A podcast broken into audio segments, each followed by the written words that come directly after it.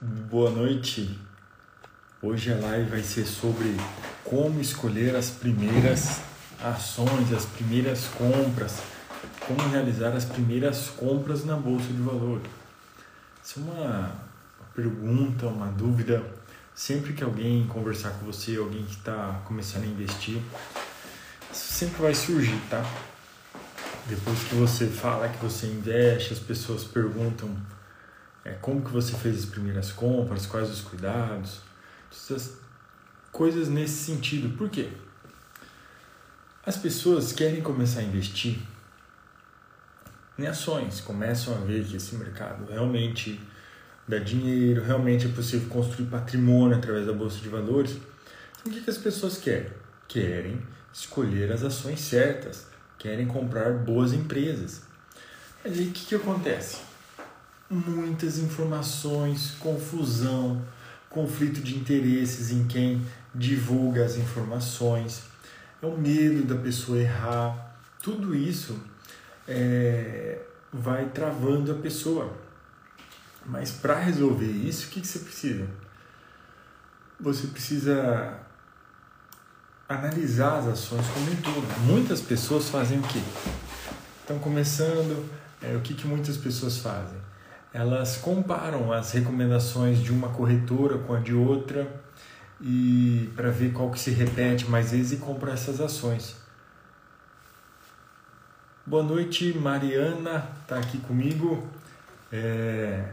Hoje a gente vai falar então como escolher as primeiras ações, como escolher as primeiras compras dentro da bolsa de valores. Então, qualquer dúvida, qualquer sugestão aqui, pode mandar uma mensagem que eu tô com o chat aberto, tá certo?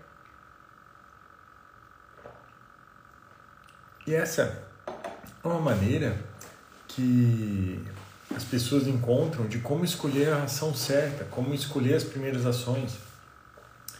Esse é o desejo de todo mundo, comprar boas empresas.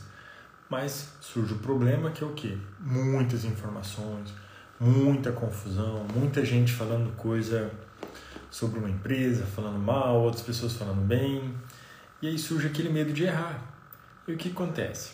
Como eu falei, muitas pessoas é, começam a ver as recomendações de algumas corretoras, dessas grandes corretoras, e aí vão comparando as carteiras dessas empresas para ver qual quais empresas se repetem mais para quê? Para tomar a decisão de comprar essa ação. Mas aí qual que é o detalhe?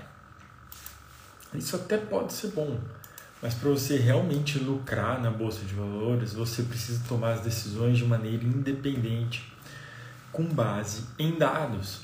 Então, você vai precisar saber se a empresa é lucrativa, você precisa saber qual é o nível de endividamento das empresas, se ela tem potencial de crescimento, quais são as vantagens competitivas dessa empresa e também qual é a qualidade da governança dessa empresa.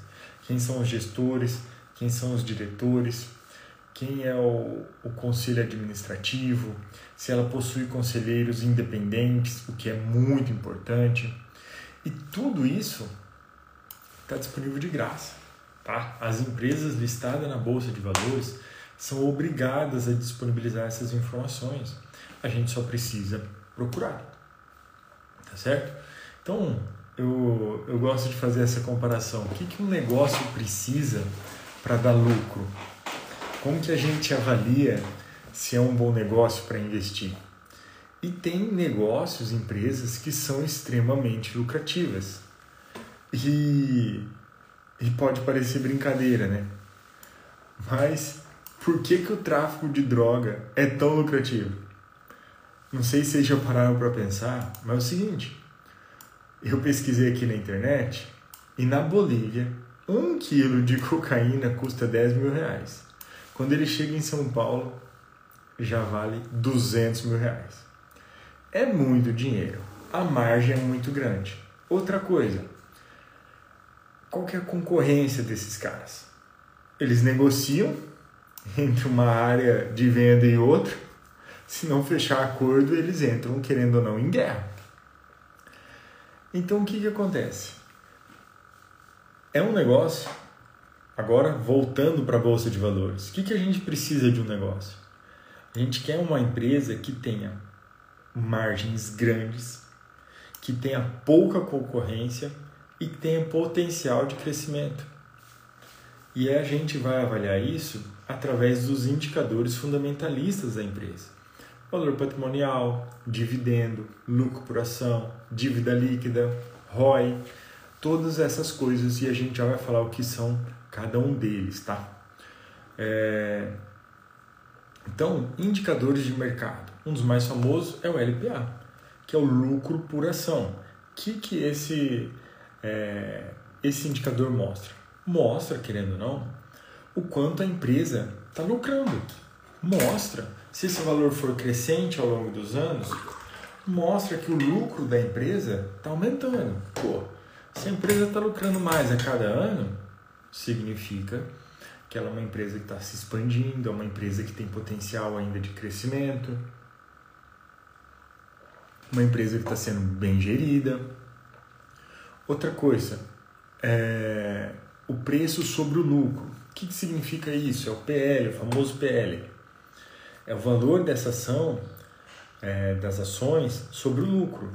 Também nesse caso aqui, a gente quer que o valor seja o menor possível, mas valores abaixo de 10 são considerados muito bons. Tá? No máximo 15. Claro que quando você vê uma empresa, por exemplo, a Apple, a Amazon, o Facebook, o PL deles, o preço sobre lucro, é acima de 15. É 27 para Facebook, se eu não me engano, é de 60 e poucos para a Amazon. É um preço sobre lucro alto. Mas qual que é o detalhe? Essas são empresas que estão crescendo ainda, que elas têm muito potencial de ganho.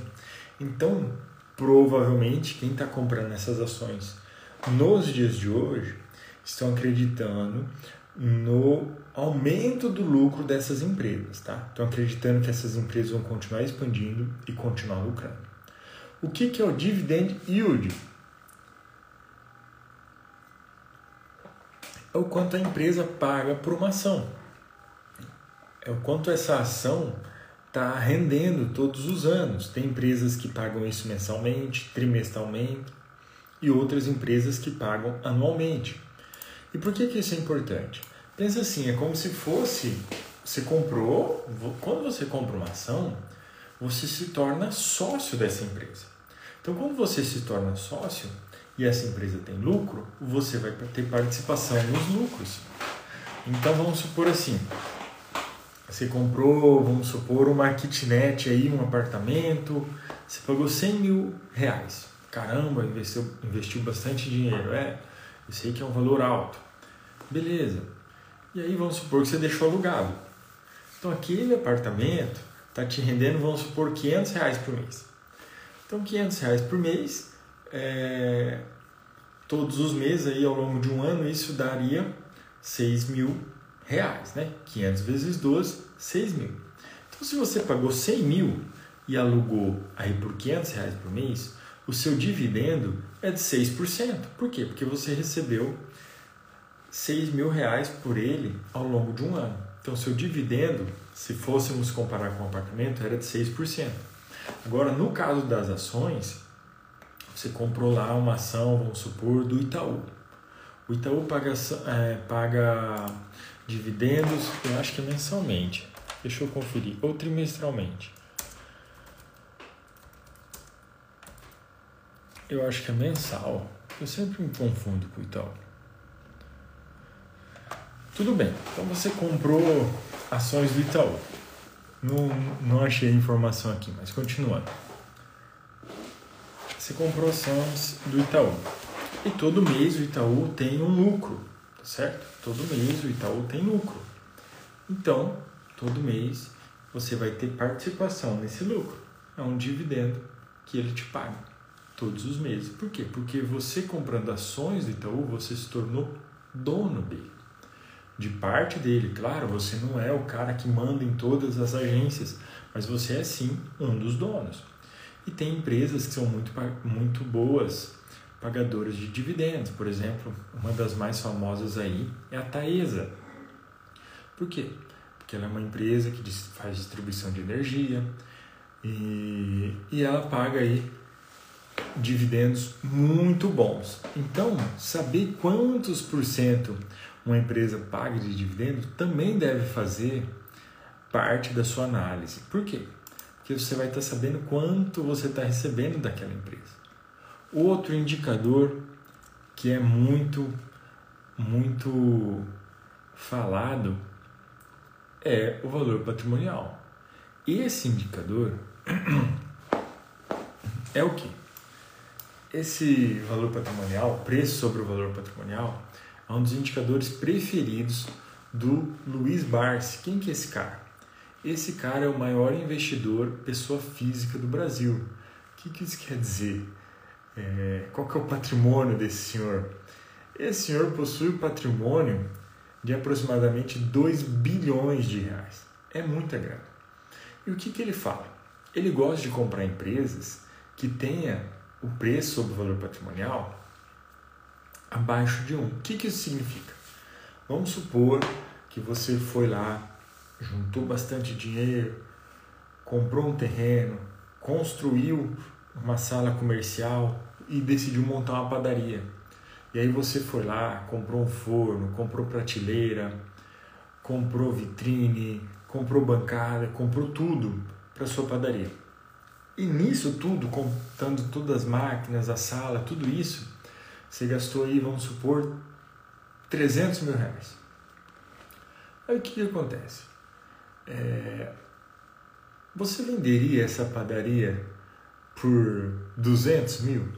Ou melhor, você acha que seria um bom negócio comprar essa padaria por 200 mil? O cara acabou de construir a padaria, gastou 300 mil reais para construir essa padaria e, ele tá, e ela está sendo vendida por 200 mil reais.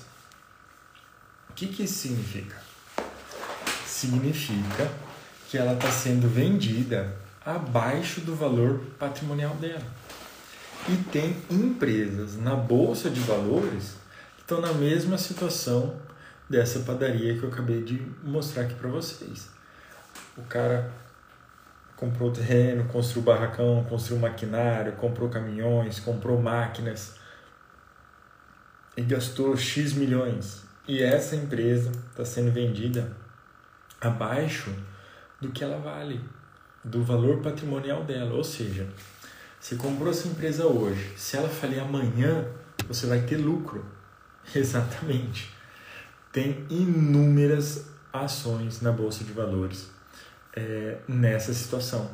E eu e continue acompanhando, é, se inscreve aí no link da bio, que eu vou dar uma aula nesse próximo mês em como identificar todas as ações que estão nessa situação. Como identificar, você vai pegar, não tem nada de complicado não, mas a gente vai passar um filtro nas mais de 400 empresas da Bolsa Brasileira e vamos identificar todas que estão nessa situação da situação dessa padaria aqui que, que eu acabei de citar para vocês, que eu acabei de simular para vocês, tá? Então é interessante analisar esse, esse indicador. Por quê? Você vai estar comprando empresas que estão abaixo do valor patrimonial. Outra coisa muito importante que a gente que é o seguinte, que a gente avalia, são o ROI. O que é o ROI? R-O-E, Return on Equity que, que significa isso? Seria o retorno sobre os ativos da empresa, retorno sobre investimento. Ou seja, e aqui o que, que a gente quer? A gente quer que o ROI seja acima de 10%. Se for acima de 15%, cara, isso é muito bom. E o que, que significa isso? É,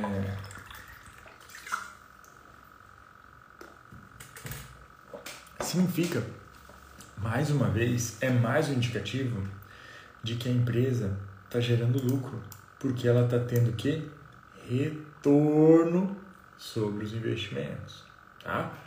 Então ela está tendo retorno, ela está sendo uma empresa lucrativa. Além disso, outra coisa que a gente precisa ficar de olho é o potencial de crescimento dessa empresa, potencial de crescimento do market share dela que, que isso significa? O que, que é o market share? É a participação da empresa no mercado. por exemplo, a Apple. A Apple, antes do iPhone, ela não tinha nenhum por cento da, do market share de telefonia. Por quê? Porque ela não, não, não trabalhava com celulares. Ela não trabalhava com celulares. Então, qual que era o market share dela? Era zero na área de telefonia. Era uma empresa que trabalhava já com outros eletrônicos, principalmente computador, mas ela não tinha nada de market share de telefonia. E hoje, aproximadamente a cada 10 celulares do mundo, dois são iPhone. Então, o que, que isso significa? Que a Apple conseguiu é, entrar no market share de telefonia e crescer. Ela tinha zero, porque ela não tinha celular nenhum, e hoje, praticamente a cada 10 telefones no mundo, dois são da Apple. Isso é muita coisa. Tá? Outro detalhe que a gente precisa tomar cuidado no momento de escolher as primeiras ações são o que? Os riscos jurídicos, regulatórios, climáticos. O que, que isso significa? Vamos supor, hoje no Brasil a gente tem algumas telefonias muito grandes, como a Vivo, a TIM, a Claro, a Oi. Acredito que essas são as quatro maiores, certo? Vivo, Oi, TIM, Claro. São as maiores. Mas, é, não sei se vocês já viram, mas nos Estados Unidos a gente tem algumas telefonias muito famosas, como a AT&T e a Verizon. Tem outras também, mas essas duas são muito famosas. E por que, que essas duas telefonias não estão no Brasil? Elas não estão no Brasil devido às regulações da Anatel. O que, que isso quer dizer? A Anatel, teoricamente, foi criada para nos defender, para defender o consumidor das grandes corporações. Mas ela faz tantas exigências, tantas exigências, que impede a Verizon de vir para o Brasil, impede a AT&T de vir para o Brasil, dificulta a entrada de outras empresas no Brasil. Mas você está lá, pegou o seu dinheiro, comprou ações da Vivo e por algum motivo é, a Verizon e a AT&T vão conseguir entrar no mercado brasileiro porque baixou um decreto e a Anatel parou de ter poder sobre telefonias. O que, que vai acontecer com as ações da Vivo? Provavelmente vão cair. Por quê? Porque agora ela está tendo mais concorrentes no mercado. Ela já tinha a Oi, a TIM, a Claro como concorrente, mas agora ela vai ter novas concorrentes. Então, provavelmente as ações dessa empresa vai cair. E a mesma coisa vai acontecer com a Oi, com a Claro e, e com a TIM, caso essas empresas entrem. Então, esse é o risco de você investir em empresas que, que estão protegidas, tá? Que estão protegidas por, por algum órgão é, regulatório. Tá certo? Outra coisa, é, a dívida bruta, a dívida líquida dessa empresa. Por que, que é importante a gente identificar e avaliar o DL sobre PL? Ou melhor, o que, que é isso também? DL sobre PL é a dívida líquida sobre patrimônio líquido. Então, se esse valor, e esses valores estão disponíveis na internet, tá? Você pode pesquisar no próprio site das empresas, você pode usar fundamentos, você pode usar status invest. É, vou até digitar aqui no chat esse site. A fundamentos fundamentos e é com um mesmo, tá? Esse site aqui da Fundamentos você digitando todo todo qualquer empresa que você procurar que ela está na bolsa de valores, só digitar fundamentos aí na internet que vai aparecer todas as empresas que você desejar analisar essas coisas. Ela disponibiliza todos esses dados e é de graça, tá? Então DL sobre PL. Cara, é a dívida líquida sobre patrimônio líquido. Então o que que, que, que significa? Se o DL sobre PL estiver aumentando, significa que ao longo do tempo a empresa está se endividando, o que não é muito bom. Mas a empresa nunca pode se endividar? Claro que a empresa pode se endividar.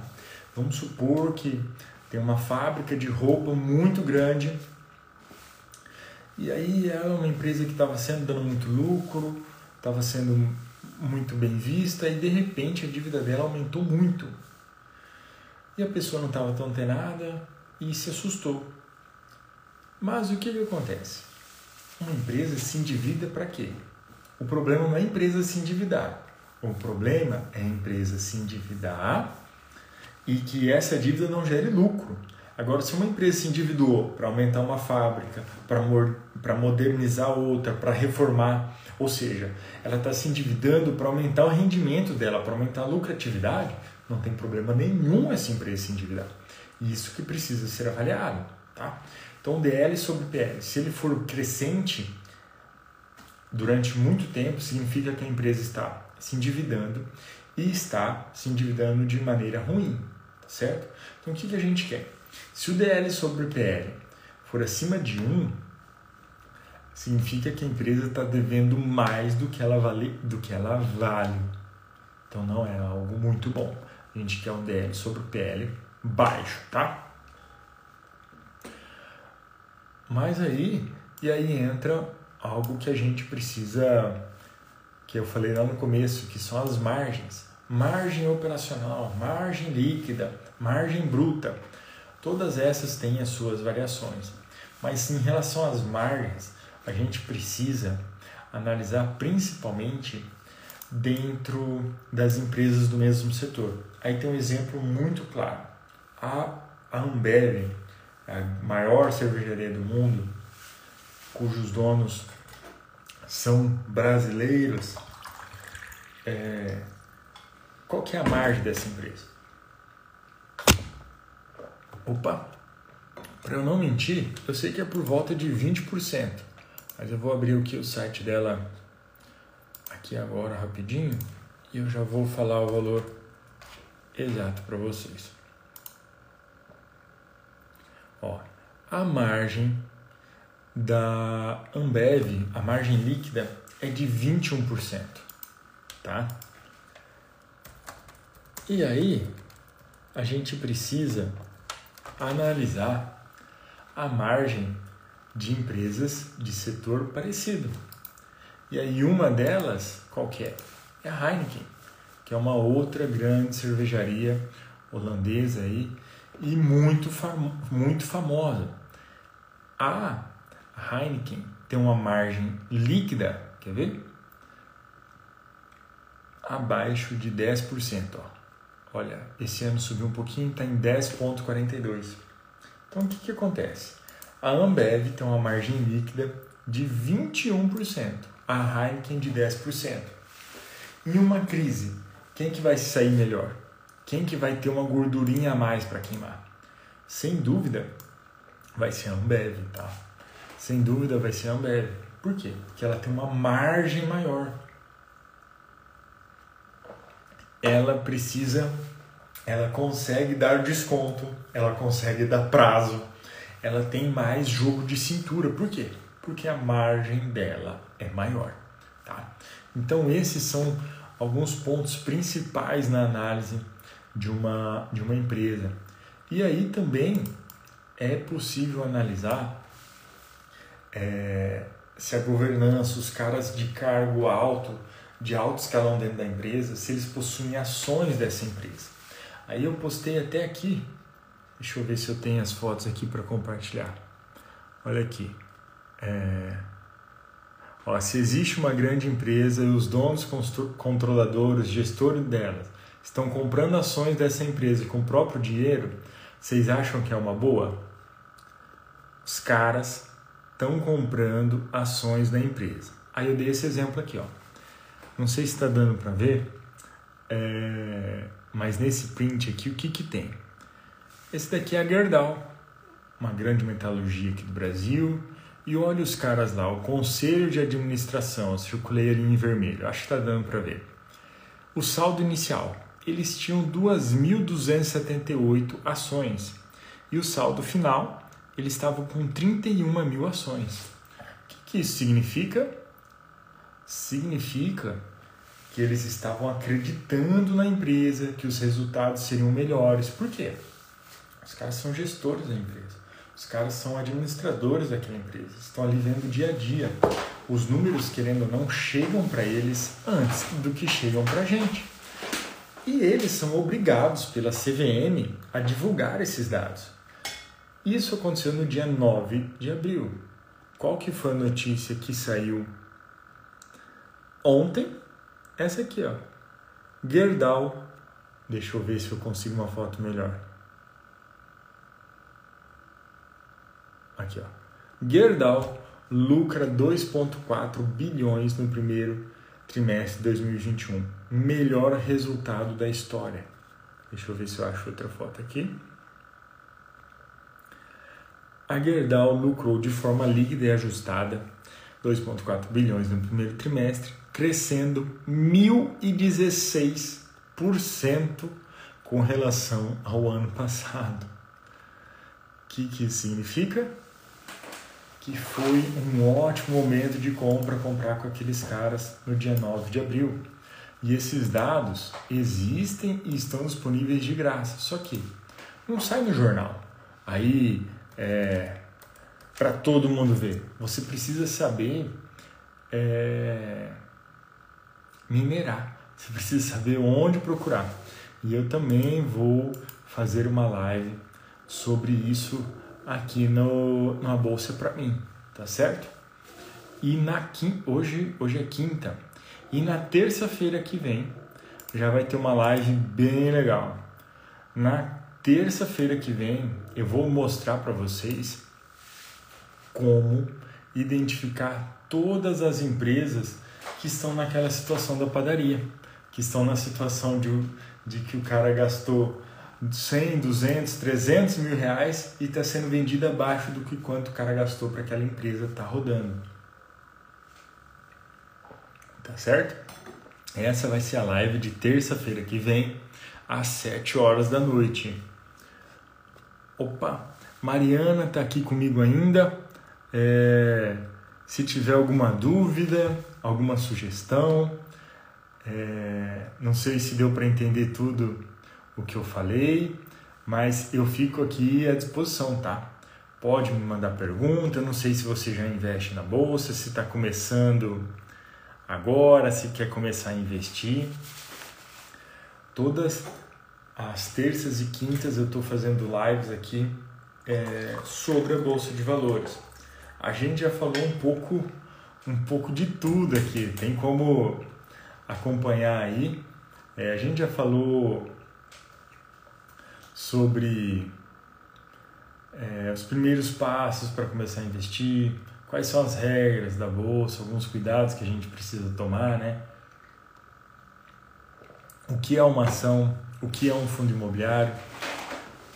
Fizemos o um comparativo entre ações e fundos imobiliários e estão todas aqui disponíveis, tanto no Instagram como no Facebook e também no YouTube no podcast, tá? Então é só procurar aí a bolsa para mim que a gente está em todas as plataformas é, disponíveis. Se tiver alguma dúvida, é só me mandar. Opa, vai começar. Ah, que legal, começou a ouvir o podcast. Tem bastante coisa aí, tá? Tem bastante, tem uma série aí de, de, de vídeos de podcast, tá no YouTube, podcast também. E toda terça e quinta você pode assistir aqui ao vivo é, comigo, mandar pergunta, fica à vontade. E também se tiver dúvida desses outros podcasts passados, dessas outras lives, é só mandar que sem dúvida nenhuma eu vou responder, tá certo? Ah, que legal. Então tá certo. Que bom que tá que começou a nos acompanhar. Qualquer coisa, manda uma mensagem aqui para mim, tá certo? Beleza. E na terça-feira já já adiantando, então a gente vai falar sobre como encontrar essas ações aí que estão abaixo do valor patrimonial. Tá certo? Muito obrigado, é, Mariana, por ter acompanhado aqui ao vivo. Se, se possível, mande a live, podcast para algum conhecido que também pode se interessar. E depois também, assim que acaba a live, eu só, só mexo aqui, tiro uma fotinha e já disponibilizo a live aqui e já vai ficar gravada, tá certo? Então, qualquer coisa, entre em contato comigo. Um forte abraço e fiquem com Deus.